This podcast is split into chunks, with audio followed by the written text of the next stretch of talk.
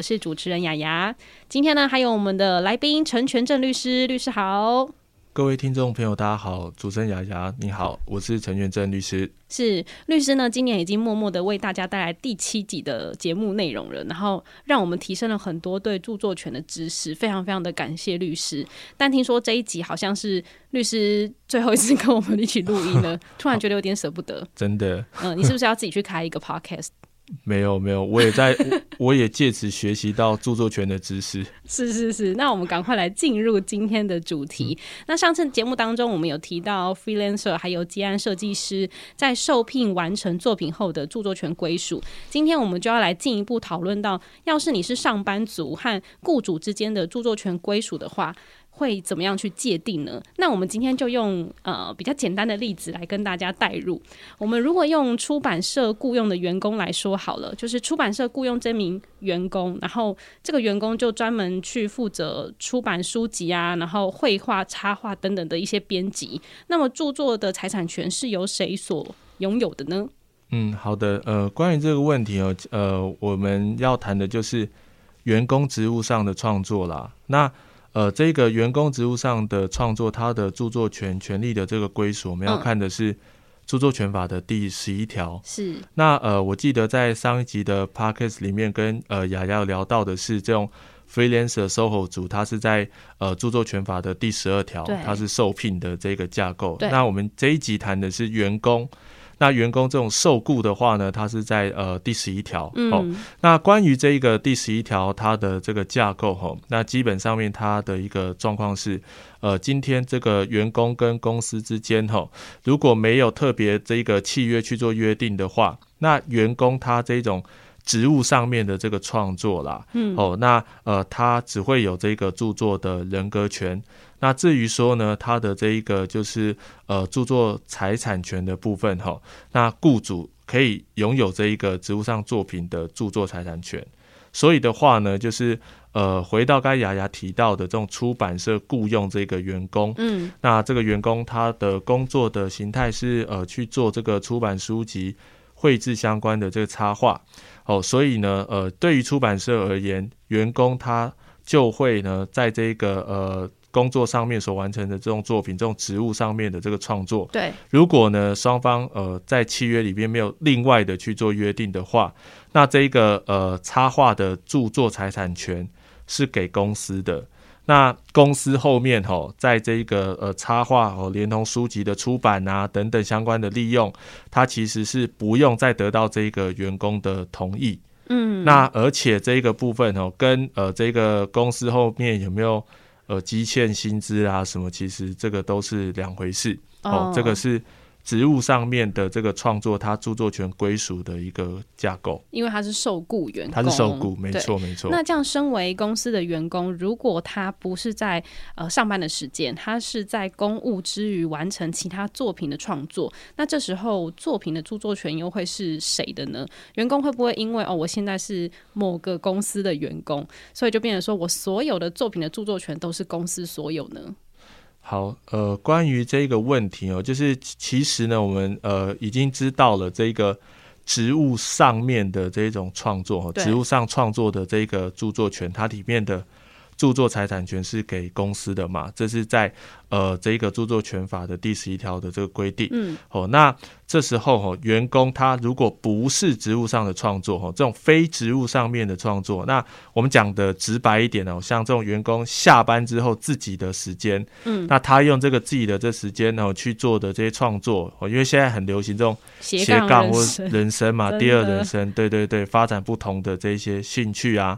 那这这个部分哦，其实哦，他因为不是职务上的创作。那这一个权利就会回到呃著作权法第十条的一个架构，就是说，哎，谁实际创作，那就会取得这一个权利。嗯，那因为今天这个员工他是下班之后他自己去做的这些创作行为嘛，所以呃他是可以拿到这一个就是呃这些创作作品的完整的这个著作权的。那当然呢，讲到这边哦，呃，我相信可能很多朋友有碰过一种状况是，有些公司他会。哦，去跟这一个就是呃员工哦去签署这个劳动契约，然后去约定说，哎，呃，这一些兼职哦的这一个禁止啦。那或是说，呃，其实，在呃这个任职期间，所有的这一些作品哦，所有的这创作，嗯，那只要公司呃知道的话，哦，都可以去主张说，哦，这一个作品创作的权利是公司的，哦，可能会有看过这种这样子的一个规定，嗯，那当然，其实这个部分哦，呃，在著作权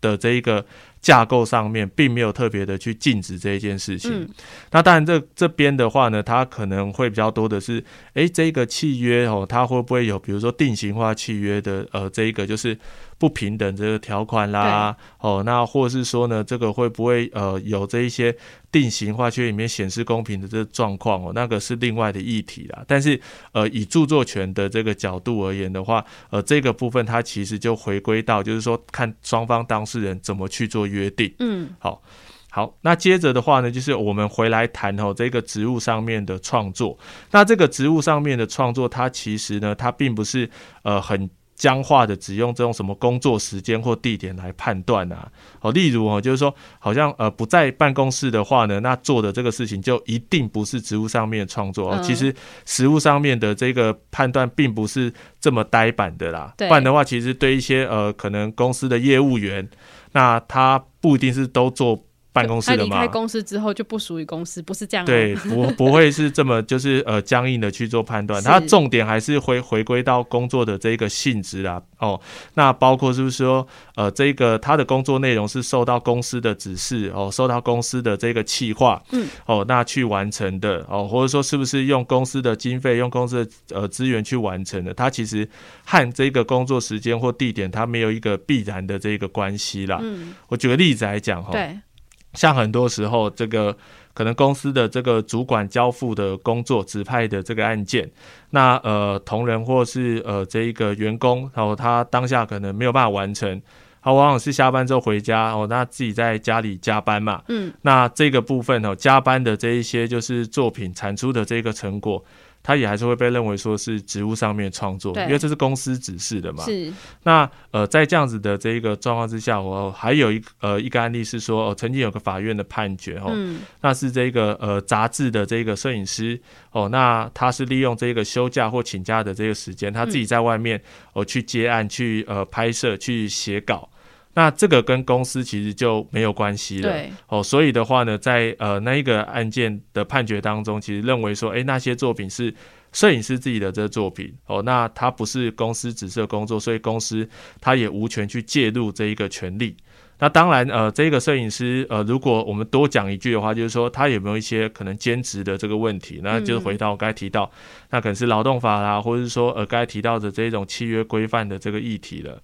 那呃，甚至呢，还有一个呃，我们再补充个案例哦，就是呃，也有这种公司的这个人资啊，那他被呃上级的这个主管指派去做这一些，就是呃行销广宣的这一个工作。对，他甚至已经不是在做自己人资的这一个就是呃职务了。可是呢，哦，虽然他不是在做原本单位或既定职务的工作，但是这个还是公司指派跟交付的，所以呢，他还是在这个呃劳动契约的这个范围里面。他做的这一个事情，他做的这一个就是救火的这个海报，他也还是。职务上面的这一个创作，对对对，所以的话呢，就是呃，我们可以在那边总结一下，像这种植物上面创作，它的这个重点的精神应该是在于说，呃，这个员工他工作的这个内容是受到公司的这个指示，呃，或者说交付而完成，呃，而完成而去呃进行呃相关的这个作业，嗯，哦，那这样子的话呢，呃比较呃不会挂一漏万，哦，那呃，另外我也补充一下，像呃营业秘密或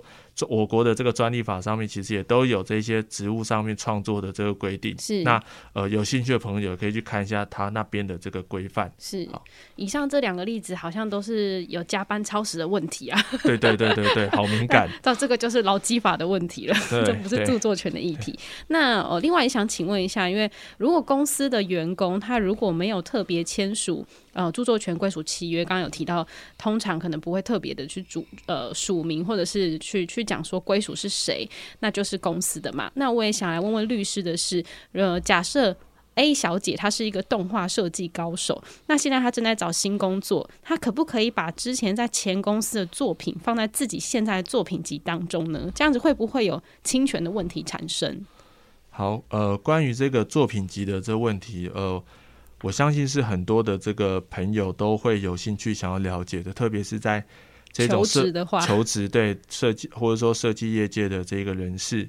那像刚才呃雅雅主持人有提到的这个。案例当中是员工他没有去特别签署著作权归属的契约，那这时候呢，这种职务上面的这个作品嘛，因为没有契约特别约定，那我们回到呃著作权法第十一条，那其实呢，呃这个作品哦，因为它是职务上面的一个成果，嗯，公司哈雇主这边呃就所谓前东家啦，他其实还是会有这个呃作品的著作财产权，哦，这是我们要先知道的。哦，那即使呢，这一个呃设计人员这个员工他是实际创作者，他也只能拿到哦这一个所谓的这种著作的人格权，但是呃著作财产权还是在公司身上，是，这是呃我们必须先厘清的观念。它其实还会涉及到呃这一个作品的一些利用的行为哦，不管是这种重置哦，或者是说呃甚至有些人的这种作品集，它是用数位呈现的，还有公开传输的这一个行为。换言之呢，就是说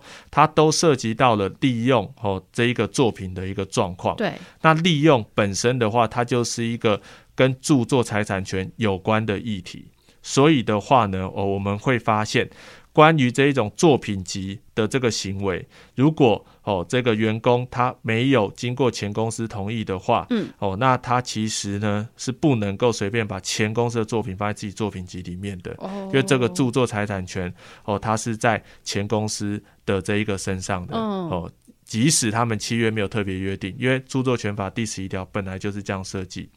所以的话呢，就是说，如果啦，就呃比较谨慎的这个做法，特别是有想到说，哦可能会希望把这些作品作为自己一个生涯历程的话，那呃建议啦，其实还是应该在一开始的时候就谈好说这个。呃，作品的这种使用范围，或是另外取得相关的这一种同意，嗯，那毕竟呢，这一个使用的这个行为，作品集，它倒不是一个就是很。过分的这一个使用啦，所以呃，我们也有很多案件是哦，那当事人经过沟通之后，哦，那这个公司他呃也愿意哦，也同意去做这样子的这个行为啦。那当然呢，就是讲到作品集的话，其实我们还会再延伸的提醒哈，很多公司他会要求自己的这个员工，那呃去负相关的这个保密义务。嗯，那在这些工作过程当中所完成的这个成果哦，包含的这些参与过的。这个专案等等哦，可能都在这个保密的范围里面，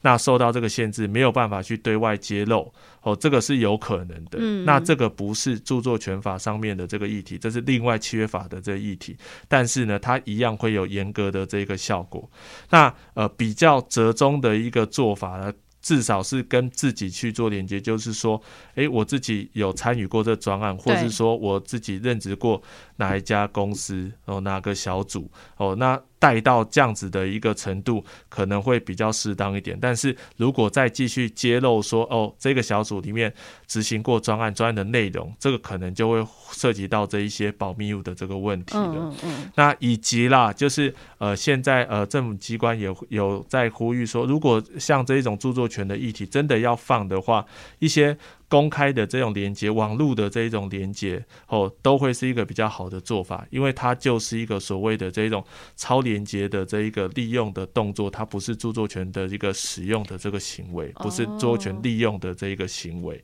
哦，那呃，最后则是说，呃，我们也提到，就是刚才讲到的这一个著作权，因为本来就不在呃这个员工身上了，哦，著作产权的这个部分。那他在使用上面就已经会有一些争议的。那如果后面哦这一个呃员工去面试哦去新的公司面试，那这个新的这一个公司他没有录用这员员工，或是说呢没有一个正式的这合约关系，那呃这新的公司他当然也不可以去做相关的这个使用。哦，这当然对对对，没错，对，不然这很常会发生这样争议。不仅只是在这种员工个人身上，还有很多我我听过的是有呃公司去提案。那提案的没有成，结果发现说这个后来业主把哎我们提案的这一些。资料，对，或者说我们提案的一些构想素材，哎，用在其他的这个案件当中，嗯，这种事情也很常见。是是是。那最后也想要请律师再提醒大家，如果未来大家需要跟其他人来签署呃著作权的归属或者是授权契约的时候，有哪一些要特别留意的地方呢？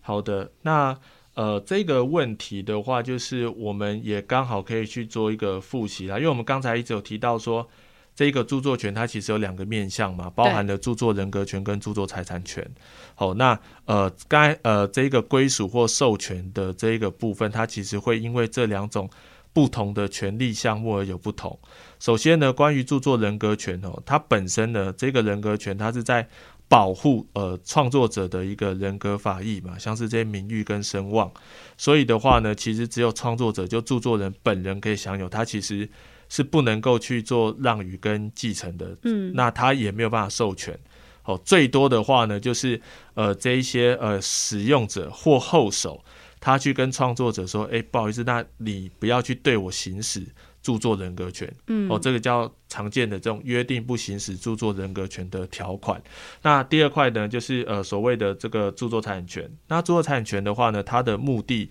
在于保护创作者哦，这一些创作人他对于著作的经济上面的利益跟价值啊，哦，也就是哦这一些呃作品，它在市场上面可以去做的一些交换的对价。那呃，依据呢这个著作本身性质的一些差异，好像是实体与否啦，那呃会有像是重置啦、公开投诉、公开传输、公开播送等等的这一些权利，那零零总总加起来有十一个，嗯，那这个其实都在著作权法里面，然后它会对应的这一个著作的作品，哦去做相关的这个规范。那著作财产权其实非常非常的重要，哦，也建议朋友就是仔细的去做了解，对，好，那受授权契约呢？接下来我们就提到哈，它呃的逻辑是在于说啦，就是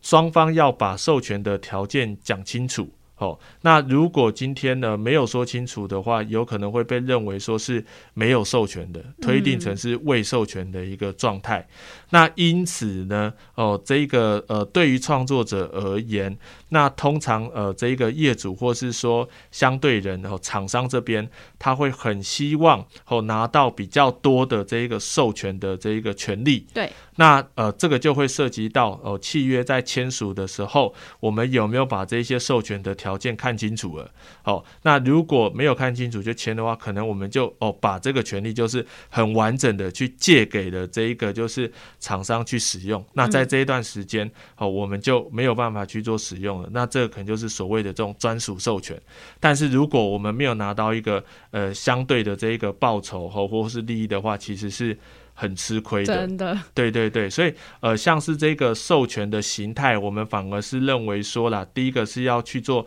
了解的，像在法律上面哦，就有所谓的这一种专属授权跟非专属授权。对，那专属授权的话呢，它其实就是呃，我今天我把权利完整的借给哦这一个呃被授授权人去使用，那我授权人我自己在这一段时间里面我是自己不能用的，嗯，所以这影响很大。对，哦，那。至于呢，该讲到的这种非专属授权的话，则是说，哎，今天呃，我借给你用，但是我自己也可以用，我还可以再另外借给第三人用，大家都可以用。嗯，那所以呢，呃，这个利益价值有稍微有点被稀释嘛，所以呃，这种非专属授权的这个情况，双方的一个合作。的这一个程度可能相对来说就比较低，可能都还在观望的一个状态。对，那它的这些分润啊，或者说对价的这个条件，可能相对的也会比较差。那这个事情呢，它其实是呃完全是走这种呃市场验证机制的，也就是说它没有好坏，那取决于就是双方呢对于这个作品的这个评估。嗯，哦，那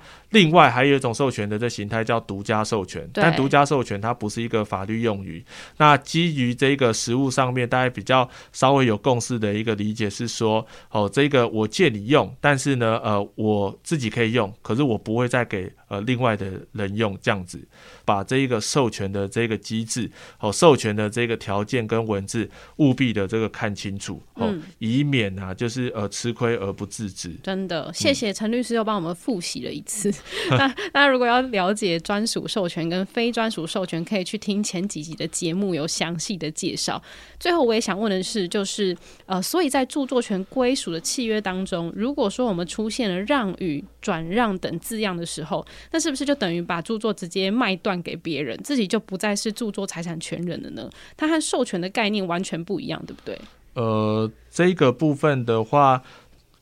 浅白的理解是可以这样理解，没有错。在呃这一个卖断的这个情况之下，其实呢，呃，这原作者本身他自己就已经不再是著作财产权人了，因为他的这个著作财产权已经呃移交出去了。对。那呃这边哈，我也必须要补充的是说，我们看过有很多这种比较会造成疑义的写法，比如说什么买断授权。哦，那换言之呢，他把这个买断、卖断跟授权又写在一起，那这个契约到底是什么？其实就会有很大的这个问题。因此，这个文字啊，至少在转让跟授权，它是呃泾渭分明的两种不同的这个概念。授权它比较像是租或借，是那这个刚才讲到的这种让与或呃这一个买买断，它就是整个终终局的这个移转是卖掉了哦。那它的这个概念呢，会有这个很很严重的这个差异，会有不同的这个。法律效果，那基于这些不同的这个法律效果，创作者取得对价也会因此而有不同。哦，这个都是